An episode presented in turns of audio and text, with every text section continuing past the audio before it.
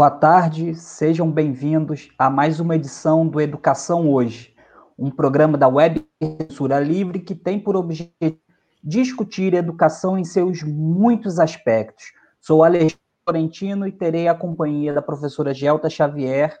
Agora, 4 de novembro, são 16 horas e 2 minutos. É, hoje nós vamos ter o segundo episódio da série que busca contemplar a obra e o pensamento do professor Miguel Arroio. Temos duas convidadas especiais. E antes de passar a palavra para a Gelta, vou fazer um pedido especial.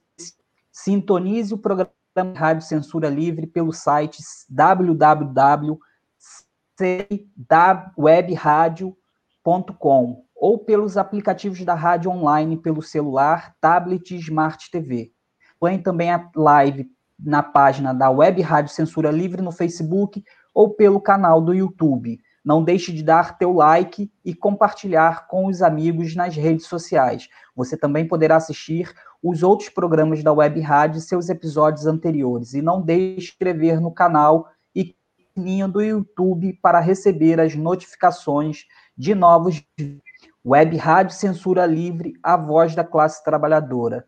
Gelta, boa tarde apresenta para gente as nossas de hoje e sobre o que vamos abordar nesse programa. Sim, boa tarde. É com muita alegria que nós levamos adiante esse programa.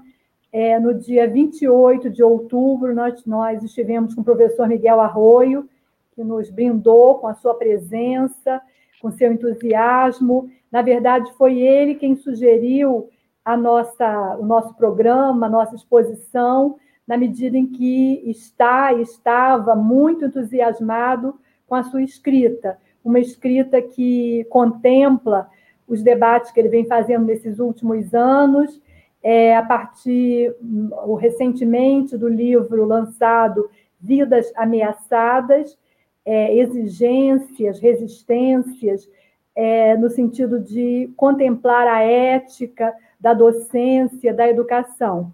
O professor Miguel Arroio tem é, uma longa história aqui no Brasil, é um espanhol que migrou para o Brasil, ainda como cura, né, como padre, e se tornou professor da Federal de Minas Gerais. É um grande educador, um grande intelectual que tem nos estimulado que participa dos grandes movimentos, das grandes,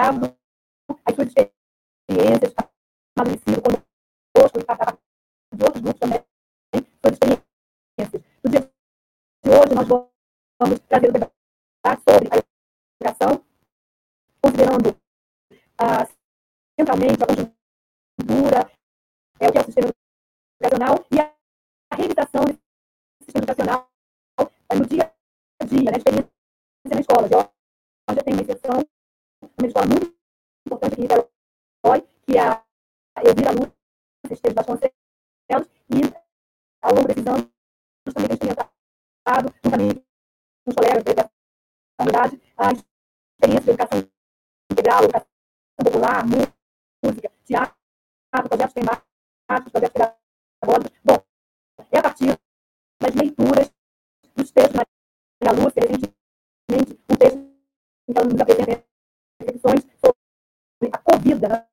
a Convida, Covid. Nós então vamos ouvir essas duas companheiras agradecer a alegria, né, no meio de tanta tristeza, né, de tanto desmonte, é, agradecer a alegria, a presença, a, a, a, condição nossa de compartilhar com os colegas da Web Rádio, os companheiros da Web Rádio, e com essas duas companheiras queridas que têm muito a nos oferecer. Vamos então ouvir nossa companheira Maria Lúcia e a seguir a Geórgia. Boa tarde, Maria Lúcia. Eu só queria dar um recado antes, por favor. Enquanto a Maria Lúcia é, liga o microfone dela, eu queria avisar que no, no, no, programa da semana passada, é, a gente falou que ia sortear no programa de hoje dois livros. Então, no primeiro e no segundo bloco, é, coloquem o um nome no comentários tanto no YouTube quanto no Facebook, o nome completo para poder participar do sorteio no último bloco. Só vale no primeiro e no segundo programa, no terceiro vamos sortear. E aí a gente passa a palavra para a professora Márcia. Olá, gente. Estão me ouvindo? Eu tive um problema de som aqui. Sim. Boa tarde. Inicialmente agradecendo muito, muito mesmo esse convite, agradecendo a Gelta, Alessandro, Almir, tão empenhados na continuidade, na constância desses encontros, dessas partilhas, que são momentos de muito aprendizado. É, a partir da sugestão do tema resistência, educação para uma convida, já havia também né, comentado que seria interessante a gente partir da, pouco da conjuntura na relação com as desigualdades sociais, estruturais, é claro.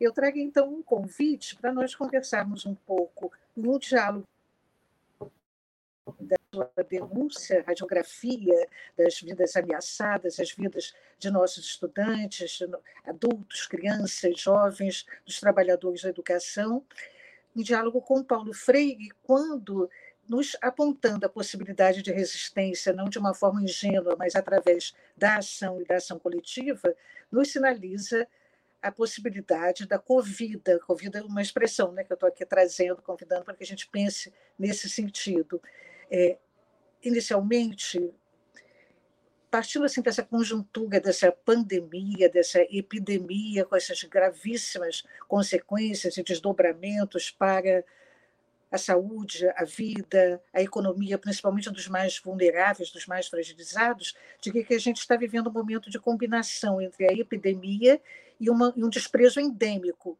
pela vida dos trabalhadores, pelas condições de habitação, de alimentação, de saúde, a precarização dos serviços de saúde pública, as necropolíticas, enfim, toda a perspectiva que se tem da desigualdade estrutural e que se manifesta através de cortes constantes na saúde e educação, eh, políticas educacionais de dualidade de oportunidades, agressões às instituições democráticas, privatizações, enfim, mas também testemunhamos a resistência, a reexistência, no sentido é, de, de eh, que fôssemos além da sobrevivência, mas a resistência no sentido da criação, da recriação, da reinvenção dos espaços públicos, dos espaços escolares, essa resistência que a gente percebe, identifica aos retrocessos por parte de educadores, estudantes, coletivos sociais.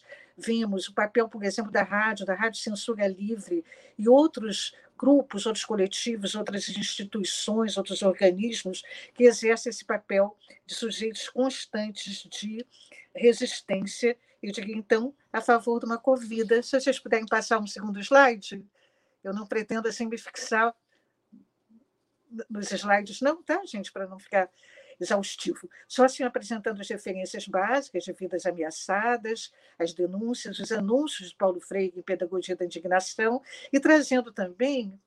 A minha, minha vida tem sido um diálogo constante entre educação, saúde pública e geografia política. Traria hoje também um convite a se conversar sobre o conceito de comum, né, conforme Dardot e Laval, do livro né, Por uma Transformação Revolucionária no Século XXI. Podemos passar ao próximo?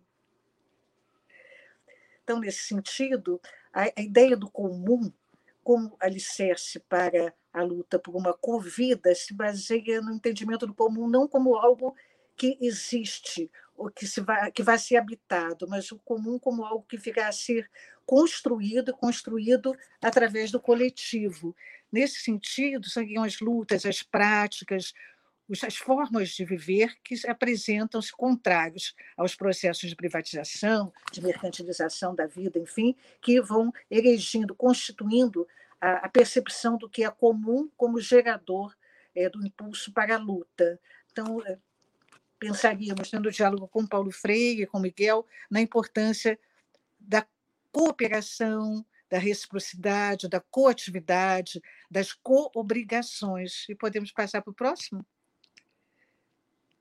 Esse comum inerente à vida, à covida, trata, por exemplo, né, de, uma, de um esforço acentuado, uma luta sem tréguas, eh, nos espaços públicos, nas instituições públicas, nos espaços escolares, como espaços que são construídos por relações e sujeitos sociais, a luta constante pela recuperação dos espaços democráticos, pela, pelo desenvolvimento, pela reinvenção da democracia, da coautoria, das partilhas nos espaços que vêm sendo aviltados, sempre ameaçados, a vida das pessoas, as vidas ameaçadas também das escolas. E um pouco sem mais detalhes a respeito das imagens, mas imagens das escolas públicas, escolas públicas em Niterói, enfim, e o que, é que elas nos, nos revelam sobre uma educação é, para uma sociedade saudável. E aí eu traria também uma ideia de Ana Lúcia Magela e Ferrara, também latino-americano, a respeito de saúde saudável, para além da ideia de mera adaptação, ajustamento, normalidade, conformação, mas a ideia de posturas ativas, críticas, questionadoras, dialéticas no enfrentamento daquilo que deve e pode ser mudado. E essa educação, portanto, acho que a gente pode passar as próximas imagens. Essa educação será uma educação que efetivamente se constitua assumindo a luta pelo, pela construção das condições de possibilidade de uma covida, como nos lembra Paulo Freire, e, nesse sentido, pensar-se né, que a capacidade, eu vou fazer diretamente a leitura, a capacidade de sonhar coletivamente, quando assumida na opção pela vivência da radicalidade de um sonho comum, constitui uma atitude de formação que orienta-se não apenas por acreditar que as situações limites podem ser modificadas, mas por acreditar, enfim, que essa mudança se constrói constante e coletivamente no desvelamento dos temas, problemas sociais que as condicionam. E o problema sobre que a gente se debruça hoje, nessa sequência de encontros, o problema das vidas ameaçadas, das escolas ameaçadas. Podemos seguir? Hum. Então, nesse sentido, retomando a ideia do comum, o que, que se faz de comum no espaço escolar? O que, que constitui o impulso, a força motriz para, efetivamente, nessa reciprocidade, a articulação entre os múltiplos sujeitos, nas práticas coletivas, como lutas políticas no espaço escolar, como fonte de instituição de direitos, concretização de direitos. E, claro, na escola, na articulação com outros setores em luta, com outros espaços, com outros sujeitos, com múltiplos sujeitos. Seguimos.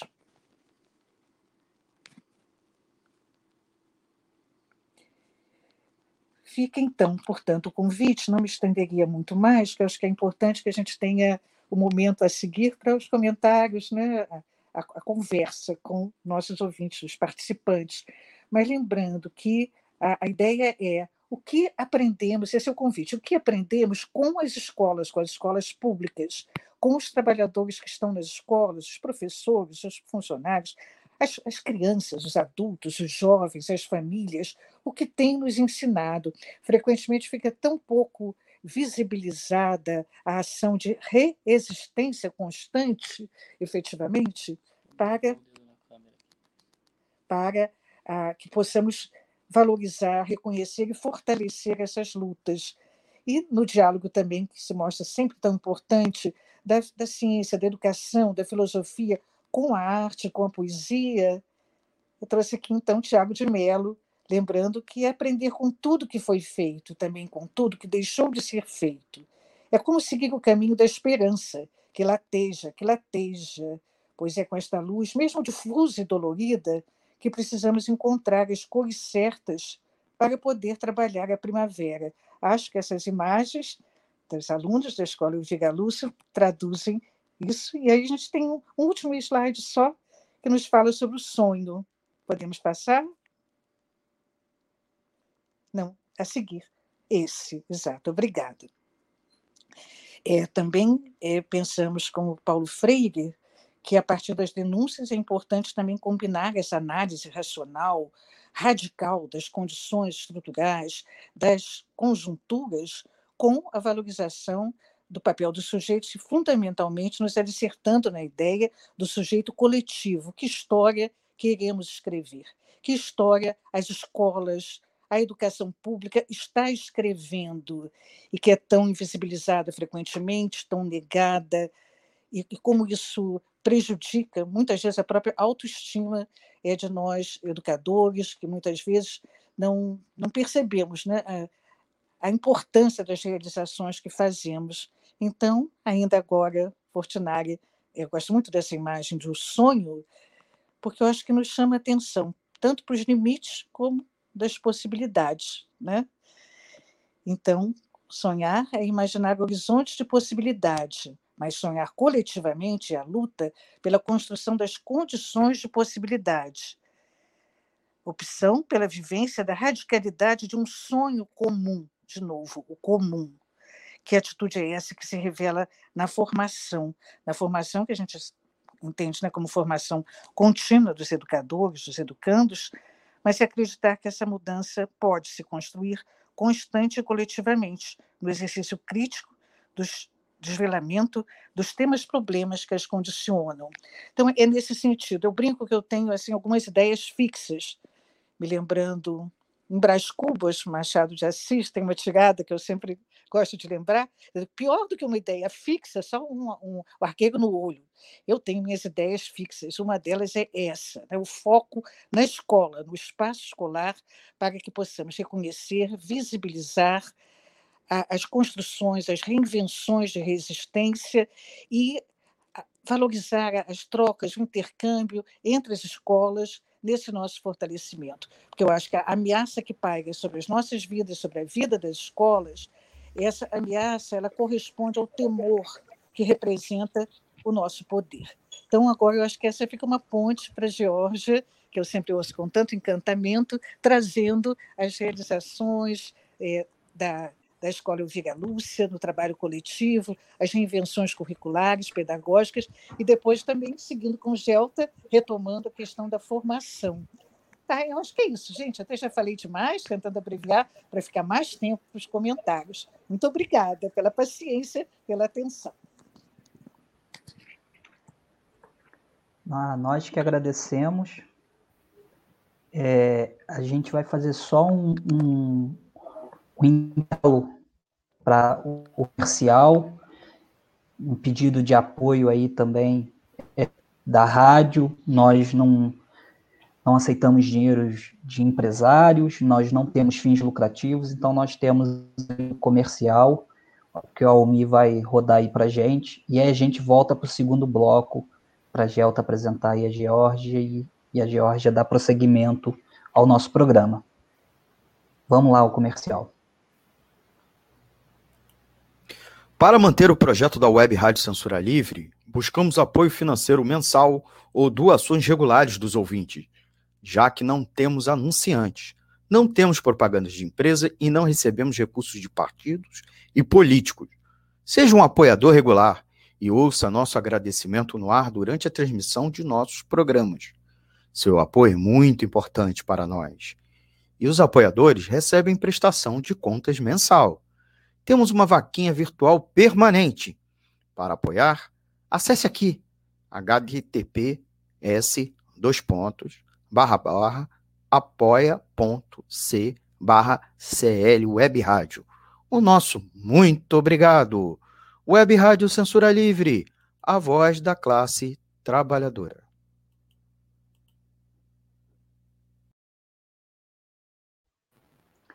Então, estamos de volta. É, participe da programação ao vivo aqui da Rádio Web Rádio Censura Livre. Mande sua pergunta, crítica, comentário, sugestão. Fale conosco no WhatsApp da emissora com a mensagem de texto, áudio e vídeo Salva aí.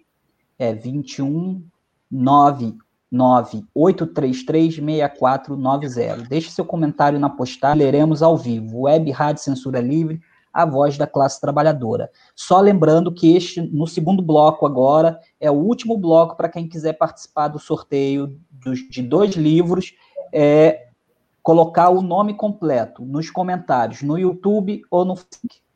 Gelta, por favor, fazer, vai fazer uma apresentação da nossa próxima é. A Georgia Oliveira, nossa companheira de longa data, foi aluna da UF na graduação, na pós-graduação, depois seguiu o caminho para a Espanha para fazer o mestrado e doutorado na Universidade de Valência. É uma combativa companheira de quem nós nos orgulhamos muito, ao lado de Carla, Lucineire, Maria Lúcia, e nos traz a experiência dela consolidada na escola, nesse momento na escola Elvira Lúcia, um longo trabalho também, né, ao lado de tantas companheiras e companheiros, né, o Mário, né, uh, que também nos orgulham muito, né, nós sempre comentamos sobre a qualidade dessa experiência de educação integral, mais do que tempo integral. Bom, com a palavra, Geórgia.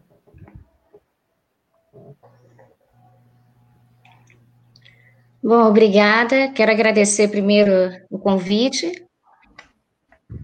especialmente ah, por, ser nessa, nesse programa, né, logo após o trabalho do Miguel Arroio e aprofundar os estudos dele. Apesar do, do tempo, a gente vai aguçando para que as pessoas fiquem mais curiosas e procurem se aprofundar cada vez mais em relação à obra dele e de outros autores que são tão importantes com os quais ele dialoga, né?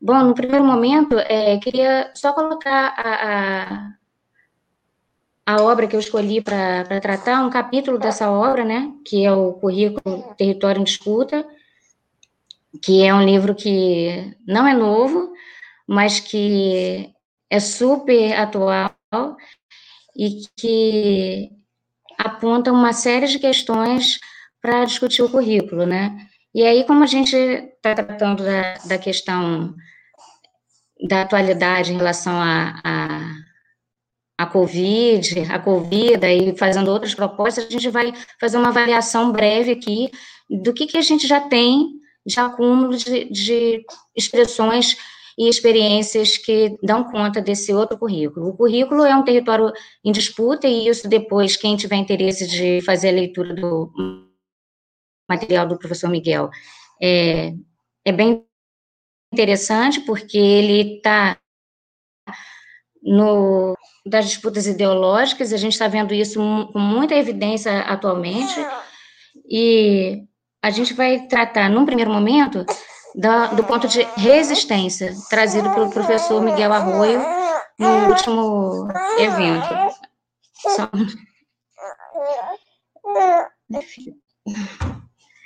Pronto. É, podia passar para o outro slide, por favor?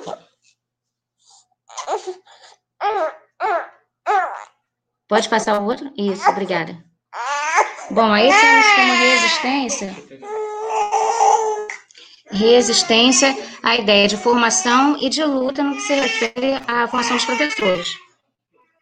A resistência no que se refere também à questão do enxergar e do respeitar reconhecer as diversidades de infâncias, né? Miguel Arrui tem falado com frequência, desde de materiais anteriores à publicação dele, Corpo Infância, falando com insistência sobre a diversidade de infância que existe. E a gente tem um acúmulo teórico é, muito forte, carregado de uma visão única de infância, né? uma visão que trata da infância como algo que é igual, que é único, que é ingênuo, mas que também, especialmente, é algo que é imaturo, que não é formado ainda, que não tem opinião, é um pré-humano, né? Na verdade, a gente não trata da infância como algo que já está dado, que já, é, não que já esteja dado, mas que esteja em processo de formação, mas em diálogo, que tem as suas questões e que faz parte de um grupo social também.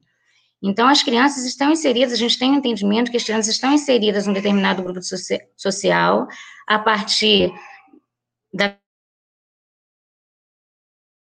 vivência com os familiares, a partir da inserção deles na vida. E as crianças das camadas populares são nosso alvo principal.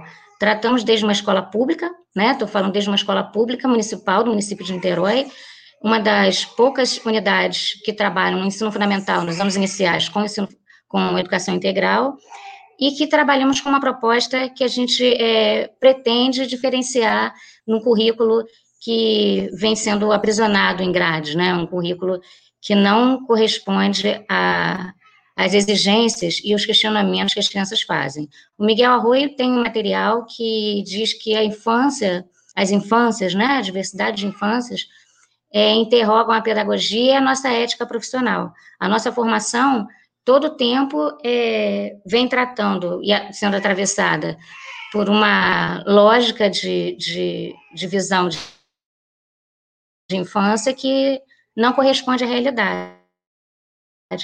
Então, o que a gente tem, na verdade, é um compromisso e de, ter, é, de garantir uma resistência a partir de, de estudos, de leitura, né, de, de, discussão e, obviamente, de inserção na luta, porque enquanto a gente não pisa na realidade concreta, a gente não consegue enxergá-la. Eu queria que é, passasse para o próximo slide, por favor. É, a resistência dessas. Pode passar para o próximo? Isso. A resistência dessas infâncias mais populares. Não, o anterior, por favor. Onde está a Covid? Bom, é, a resistência das infâncias camadas populares, infâncias precarizadas, elas interrogam a pedagogia. A grande questão é a gente se perguntar se são excluídos sociais, né, que a gente tem em mãos, como crianças frutos das camadas populares, das favelas, né? Ou se são simplesmente inexistentes, porque simplesmente pelo fato de ser criança, já tem a, a ideia de não fala, né? Desde a origem da palavra. Então, é, a necessidade e a urgência de uma outra pedagogia que reconheça o direito a saber-se, que é um direito que o professor Miguel Arroio é, bate com frequência, né, insiste em, em defender. É, esse direito é um direito para enfrentar a realidade. Bom, a, é, a gente trazer a Covid com, com a ideia de convida, justamente é para rebater essa lógica que a gente tem hoje de é, exclusão, de desigualdade, e que vem sendo aprofundada cada vez mais nesse momento com o ensino remoto né? A gente nesse momento vê a ida, mas é, temos também a realidade de que a maioria das crianças estão excluídas desse, desse formato. E qual o formato que a gente propõe para tratar com essas crianças? Porque a gente está é, tá lidando com uma ideia de morte e a gente quer tratar, ao contrário, reverter falando com a ideia de vida. Né? Pode passar para o próximo, por favor? E aí são muitas as interrogações, né? Obviamente não temos respostas é, para esse momento agora que a gente está vivendo, mas a gente tem muitas interrogações e algo que nos impulsiona, que é o que a gente já tem de elementos que a gente já fazia antes desse momento que a gente vive. Então, é, o lugar da infância, qual seria, né, de uma crise mundial é, de saúde, de economia, né? E as interrogações que se apresentam, né? Bom, o que, que a gente vai pensar, o que já produzimos, o que, que a gente práticas que dialogam com uma realidade que já é por si só excludente? Como que a gente enfrenta as novas formas de exclusão e desigualdade provocadas pela adaptação da escolarização ao remoto? Qual a possibilidade de ressignificar o processo de escolarização sem potencializar o direito a, a saber-se?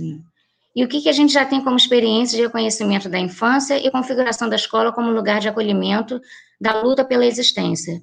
Essas são interrogações que a gente traz justamente para o debate. A gente sabe que a gente não tem é, muito tempo para diálogo aqui, que a gente não está numa palestra, uma conversa, e que a gente está para instigar as pessoas. Então, perguntas são é, motivações para a gente pensar a nossa realidade. O que, que a gente vai fazer a partir de agora. Em algum momento a gente vai voltar. E de que forma que a gente vai voltar? Né? Vai para o ensino remoto? Como ficam as escolas públicas? Como ficam as séries iniciais? Ah, o trabalho com a brincadeira, com a arte, com o toque, o acolhimento, como que a gente faz a partir de agora? É... E a ideia de, de, do Miguel Arroio em questionar a nossa fragilidade como educadores é justamente é, virar do avesso a nossa formação, né, que é atravessada por uma cultura social de visão de, de infância e de escola, e que a gente tem o tempo inteiro de que, que enfrentar isso, né, porque, na verdade, a gente vê em nossas mãos outra, outras perspectivas, né, outra, outra realidade e, e tem que virar em outras perspectivas. Bom, é, agradeço muitíssimo. Não sei, é, do tempo eu procurei ser sucinta para poder abrir para o debate, que eu acho que é o mais rico para a gente, é a parte que a gente conversa com as pessoas. Muito obrigada. Desculpem a bebê, que ela está com fome.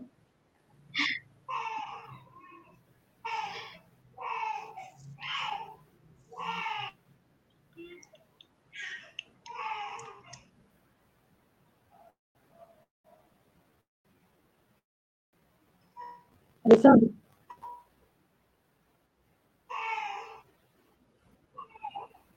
Alessandro?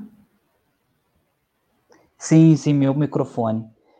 É, eu comentava que a Mariana foi um toque especial aí, uma mostra, uma grande mostra de como está sendo a realidade de muitas mulheres que estão tendo que trabalhar em casa e uma, uma série de acúmulos de funções, entre eles desses acúmulos cuidar dos filhos, né?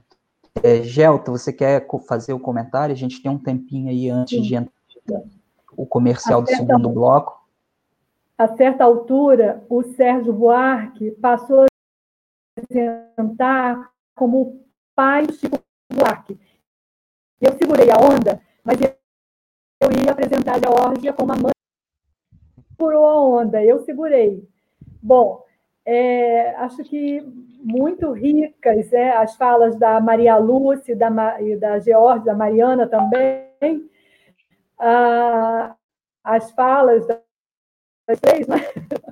é, principalmente na medida em que nos situam nessa conjuntura né, tão difícil, né, as exclusões dadas, é, as, as, exclusões, as exclusões principalmente das camadas populares, onde a escola de Geórgia existe, é, estão crianças né, no Morro do Cavalão que certamente é, é, não têm acesso a essas informações que chegam é, pela via do celular, alguma informação, algum fragmento certamente chega, mas esse conjunto de é, informações, reflexões, é, estão, está negado, né? esse conjunto está negado a esse tipo de, a esse segmento da população mas nem por isso nós nos pensamos como é, fora desse contexto, como é, capazes de promover a resistência. Nessa escola onde Georgia trabalha, Georgia, Silvana, Bianca, Débora,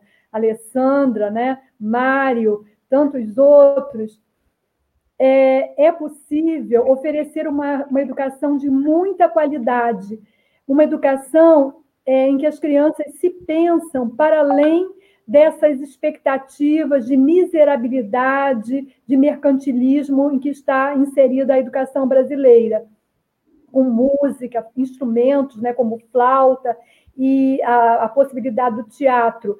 Bem, o que nós estamos é, pensando é a formação do docente que se dá nessas situações, as maneiras de articular com as merendeiras, com a pessoa que recebe no portão, a experiência de formação humana integral. O Miguel Arroio tem um texto publicado numa revista da Faculdade de Educação aqui da UF, que tem, esse seguinte, tem o seguinte título: Condições materiais. Não, condições humanas, é, trabalho e formação.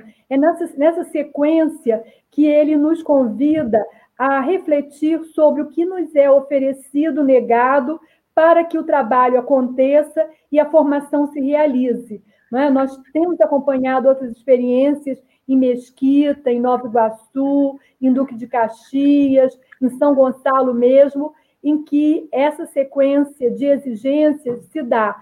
Nós temos também é, analisado ao longo dos anos como a formação nos, nos chega, né, entre improvisações, fragmentações, políticas que não têm continuidade, a não ser quando nós as implementamos. Né?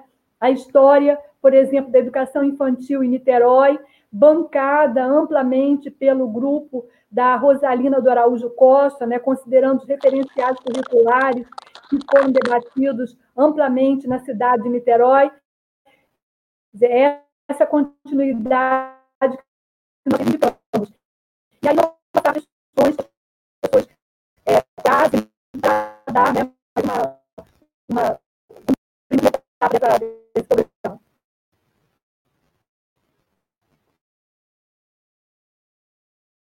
Tá certo, obrigado por complementar. Vamos para mais um intervalo aí, chamando aí o nosso comercial e vamos para o terceiro bloco, lembrando que foram encerradas aí é, as inscrições no sorteio, no, ao fim do, do terceiro bloco, que vai, vão vir comentários aí da, do nosso público, é, nós fazemos o sorteio dos dois livros.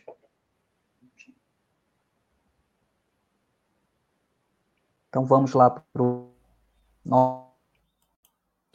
Para manter o projeto da Web Rádio Censura Livre, buscamos apoio financeiro mensal ou doações regulares dos ouvintes, já que não temos anunciantes. Seu apoio é muito importante para nós. Você pode depositar ou transferir qualquer quantia na conta do banco. Bradesco, agência 6.666, conta corrente 5.602-2, CNPJ 32 954 696 barra 0001 traço 81. Seja um apoiador regular e ouça nosso agradecimento no ar durante a transmissão de nossos programas. Peça à sua entidade de classe, sindicato ou associação a participar da rede de apoiadores com participação em nosso espaço, em nossa grade. E os apoiadores recebem prestação de contas mensal o nosso muito obrigado. Web Rádio Censura Livre, a voz da classe trabalhadora.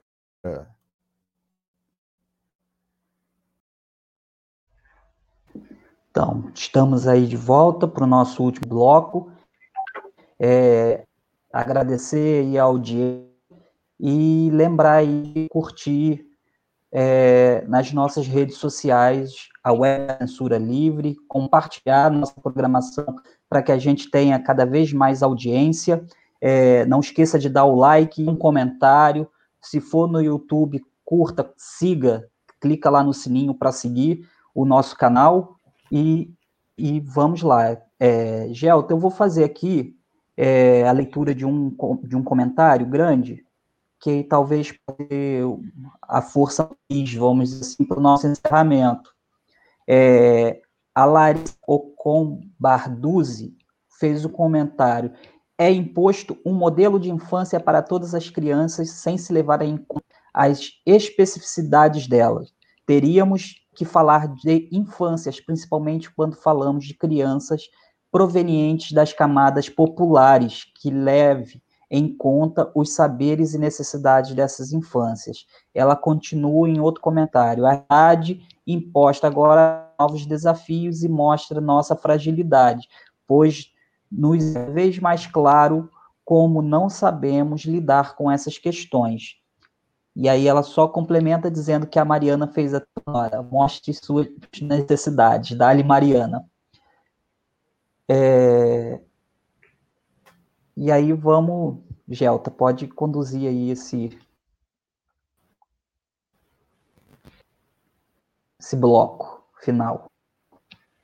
É, eu eu acredito que essa palavra modelo possa também ser é, relacionada a outra, paradigmas. Né? É, os modelos de educação que têm sido veiculados, principalmente nesse momento em que todos estamos nos autorizados a dar nosso palpite né, sobre promoção automática, aprovação, reprovação, nivelamento. É, é, um, é um debate que está dado na nossa sociedade. Agora, a outra palavra, paradigma, é uma palavra, inclusive, usada por Miguel Arroio, na medida em que aproxima das referências que estão anunciadas né, desde a década de 50 por Paulo Freire, e que é, também referindo ao que o professor Miguel Arroio tem produzido, chega ao debate. Foi defendida uma tese, agora recentemente, o, Miguel, o professor Miguel participou da, da banca, é, em que foram analisadas a, a, as produções do professor Paulo Freire, professor Miguel Arroio e da professora Roseli Caldar.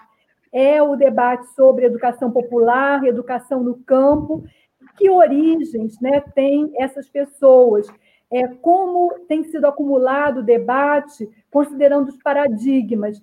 E, claro, o que a nossa colega nos traz, né, referente ao modelo, é, tem a ver com senso comum, que nos cabe, como educadores, ir desconstruindo e pensando a pluralidade das situações, a diversidade, mas é, sem deixar de contemplar os direitos. Na, na, na obra Miguel, sempre a palavra direito aparece insistente, a palavra a direito aparece insistentemente. Por exemplo, nesse livro Passageiros da Noite, do Trabalho para a EJA, está tratando dos jovens e adultos, do direito à educação, itinerários pelo direito a uma vida justa, é, direito à dignidade da escola, o acesso à escola. Eu acho que é o que nos traz a colega Larissa é importante, porque, de fato, nos convida a refletir sobre as nossas próprias ideias, né? como é que estão entranhadas muitas concepções e que precisam ser referidas e refletidas para nós avançarmos em função de um projeto de emancipação, de sociedade superior, que não é algo abstrato, né, mas que está dado principalmente assim no projeto pedagógico, né, a maneira de nós discutirmos é, a ação que nós desenvolveremos, né, estou pensando exatamente na escola da Georgia, né, na Elvira Lúcia, na escola da Carla, né, que são exemplos mais próximos nossos de como é, se desenham essas ações no projeto e seguem, né, e avaliam e permanecem. Bom, acho que Geórgia e Maria Lúcia têm muito a dizer também sobre essa consideração né, a respeito dos modelos, dos paradigmas, das tendências, das abordagens.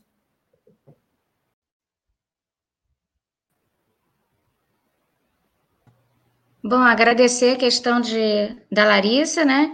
E é uma companheira importante de, de, de trabalho e também é uma militante da infância, né? Que trabalha atualmente com educação infantil já há bastante tempo e observando de perto essas infâncias, né?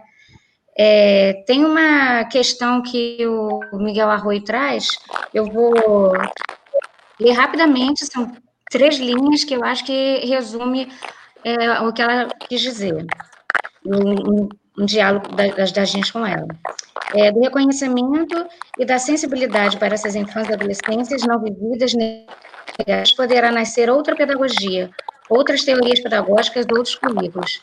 Porque o que a gente observa é que essas visões de infância, né, é única, uma infância restrita, uma infância que não tem fala, né, isso é um discurso que já vem sendo tratado há bastante tempo na, na, pedagogia, mas quando a gente chega à escola, a gente não consegue dar conta de reverter isso. Isso se repete nos currículos, se repete nos livros didáticos, né, no material didático, se repete na, na prática do dia a dia, porque está atravessado por uma cultura que é social, né, por uma questão que, que é maior do que a própria escola. Então, é muito importante que a gente esteja atento, que a gente se observe também, porque é, A gente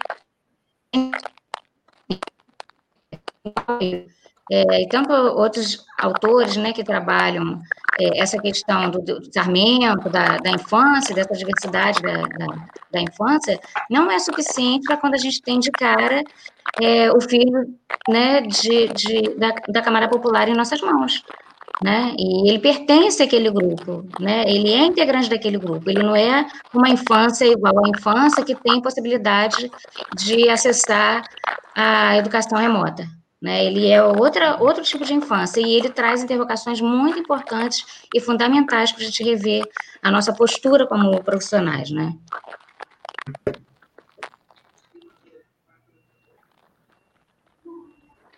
Maria Lúcia, fazer um breve comentário também?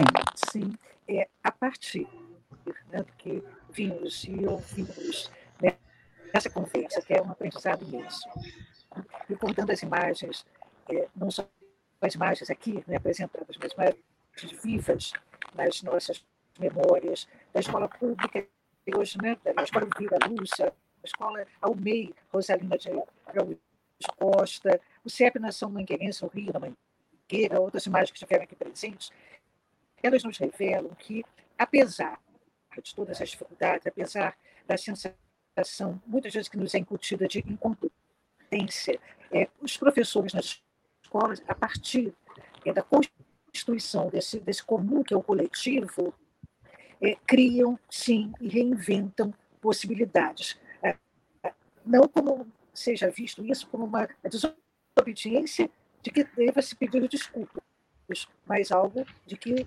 devamos nos orgulhar, devemos nos orgulhar e devemos.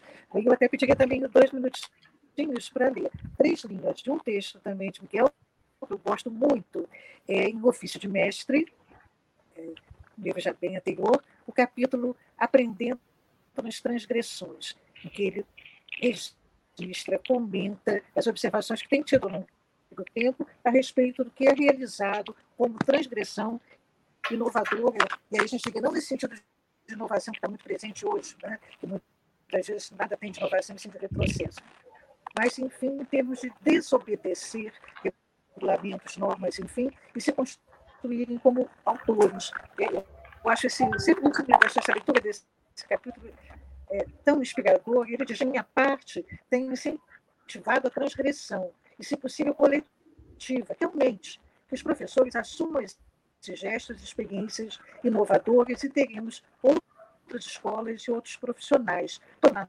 norma, na medida em que esconde uma relação de poder, deve ser confrontada com a garantia dos direitos, o direito à educação, ao conhecimento, à cultura, à saúde, ao desenvolvimento pleno dos educandos e dos educadores.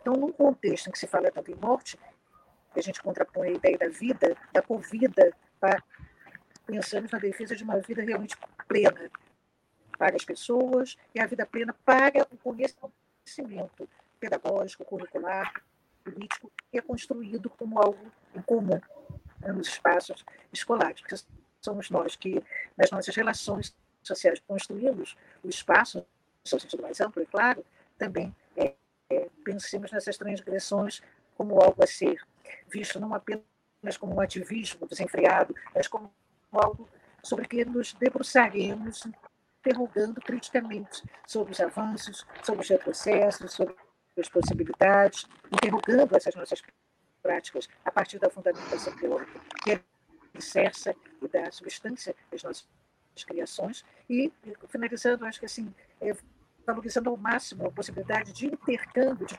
troca entre as próprias escolas. Quando a gente fala de extensão, a gente pensa muito na universidade como sujeito de extensão. É importante vermos que a escola é também um objeto, um sujeito de extensão, de estender, partilhar, é compartilhar as suas realizações, suas dificuldades com outras escolas, como a universidade, como sujeito ensinante. A minha experiência, longo tempo da graduação na UF, foi com redes colaborativas em espaços públicos. E a gente percebe como, através dessa, desse tecido se forma, que envolve conhecimento, envolve emoções, enfim, é, mas que certamente é, nos alimenta muito, continuo acreditando muito nessa perspectiva. O tempo está caminhando. Queria mais uma vez agradecer essa oportunidade tão especial de estar nessa conversa com Gé e Georgia, minhas referências, não só intelectuais e profissionais, mas minhas referências como mulheres, enfim, saudando a presença de Mariana, que retrata tanto, como vocês disseram, espelha tanto a realidade complexa da vida das mulheres trabalhadoras, das mulheres professoras. É, mais uma vez agradecendo à Rádio Censura Livre, a Alexandre, ao Mir, com todo o empenho e cuidado, gentileza conosco, as orientações, e que a gente continue conversando. Eu sugeri se houver outros comentários, não havendo tantos é, comentários nossos aqui, é, se a gente quiser ter orientações, as pessoas deixando algum contato, a gente pode retornar por e-mail em outro meio. Então, boa tarde para todos e folga Trump. Né? Vamos continuar acompanhando com muita apreensão os desdobramentos da eleição, dessa eleição para o mundo, para o planeta. Tchau. A gente que agradece. Vou fazer aqui rápido. Peguei é, os nomes e atribuí números a ele e coloquei dentro de um saquinho. Vou sortear dois números é, referentes aos dois livros. O primeiro número é o número 14. O número 14 é referente a Ildres de Brito Aranha, Ildres, contato pelo WhatsApp da Web Rádio Censura Livre, que a produção manda para gente, você colocando o seu nome seu endereço, para a gente poder entrar em contato com você e te enviar o, o primeiro livro. O segundo livro, vou tirar aqui no saquinho, sacudir, e é o número 8. O número 8 é referente a Larissa Pícoro do Nascimento. Larissa Pícoro do Nascimento também entra em contato conosco pelo WhatsApp aí da Web Rádio Censura Livre para que a gente possa é, fazer aí o, o o procedimento logístico de enviar o livro. É, nós estamos nos aproximando do final do programa. É, Gelta, você quer fazer aí um último abraço hoje? Sim. É, o professor Miguel foi convidado para acompanhar nosso programa e, a certa altura, me mandou mensagem ah, dizendo que não estava conseguindo entrar. É, certamente, não sei se ele vai conseguir ver depois, mas agradecer né, a, a todos, ao professor Miguel Arroio em especial, por essa base né, teórica que nos sustenta. Né? Nós somos interlocutores e, e queremos é, seguir nessa interlocução com outros companheiros né, de outras escolas também. Bom, agradecer imensamente a Maria Lúcia, a Geórgia, a Mariana, aos companheiros da Web Rádio, dizer que nós vamos prosseguir, né? Tem já companheiros no sendo focados, né? O pessoal do Duque de Caxias nesse momento é o primeiro grupo com o qual nós queremos interagir. Bom, é isso. Muito obrigada. Vamos prosseguir conversando. Tá certo. Esse foi a nossa segunda edição do Educação Hoje, que nesse início é, de trajetória vendo uma série sobre a obra e o pensamento do professor Miguel Arroio. Então, não perca o próximo episódio. Gostaria de deixar aqui um agradecimento todo especial a toda a equipe Web Rádio Censura Livre, especialmente ao Antônio Figueiredo, e Almir Filho, Web Rádio Censura Livre, emissora sem fins lucrativos e sob apoio financeiro de colaboradores. Queremos agradecer aos amigos que nos ajudam a manter a emissora no ar. Se você quiser contar essa emissora, a conta é Banco Bradesco, agência 6666, conta corrente 5002-2. Também pode contribuir pela plataforma Apoie-se. O link está na descrição dessa transmissão. Curta a gente no Facebook e no compartilhe nossas lives, baixe o nosso aplicativo CL Web Rádio no seu aparelho, smartphone, tablet ou smart TV. Educação hoje fica por aqui. Um abraço e até mais.